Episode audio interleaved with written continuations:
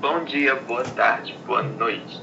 Prazer, Michael e Cauã. Estaremos guiando o podcast de hoje. Um pouco do romance Em Memórias Postumas de Brás Cuba, do grande escritor Machado de Assis.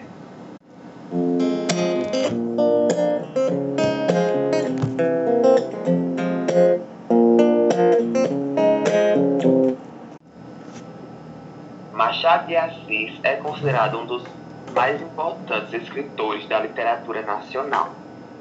Primeiro presidente da Academia Brasileira de Letras, foi também um dos fundadores. Em Memórias Póstumas de Brás Cuba, Machado apresenta um estilo novo, rompendo com a tradicional narração linear e dando início ao realismo brasileiro. Os críticos da época perceberam que a narrativa apresentou elementos modernistas e de realismo mágico. Na obra, o narrador suspende seu relato para desenvolver reflexões paralelas a ele. Outras obras importantes do escritor são Dom Casmurro e Quincas Borda, que seria um spin-off desse livro. Brás Cubas é um homem rico e solteiro que, depois de morto, resolve se dedicar à tarefa de narrar sua própria vida. Dessa perspectiva, emite opiniões sem se preocupar com os julgamentos que os vivos podem fazer a ele, pois ele está morto, então não dá a mínima para a opinião dos outros.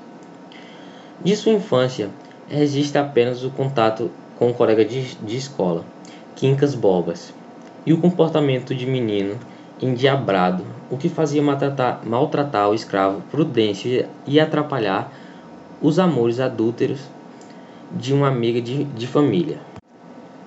Eusébia, da juventude, resgata o envolvimento com uma prostituta de luxo, Marcela.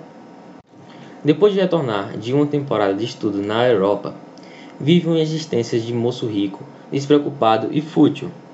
Conhece a família de Eusébia, a Eugênia, e a despreza por ser manca. Envolve-se com Vigília, uma namorada de, da juventude, agora casada com o político Lobo Neves. O adultério dura muitos anos e se desfaz de maneira fria. Brás ainda se aproxima de Nhan Loló, parenta de seu cunhado Cotrim, mas a morte da moça interrompe o projeto de casamento. Deste ponto até o fim da vida, Brás se dedica à carreira política, o que exerce sem talento e a, e a ação beneficentes que pratica sem nenhuma paixão. O balanço final, tão melancólico quanto a própria existência, arremata a narrativa de forma pessimista. Não tive filhos, não transmiti a nenhuma criatura o legado de nossa miséria. Bom, Brás Cuba viveu sua vida de modo fútil, sendo ela muito inútil.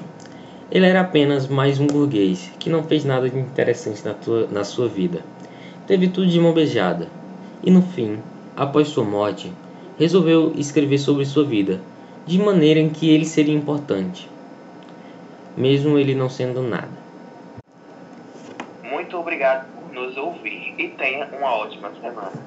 Continue ouvindo nossos podcasts sobre romances brasileiros.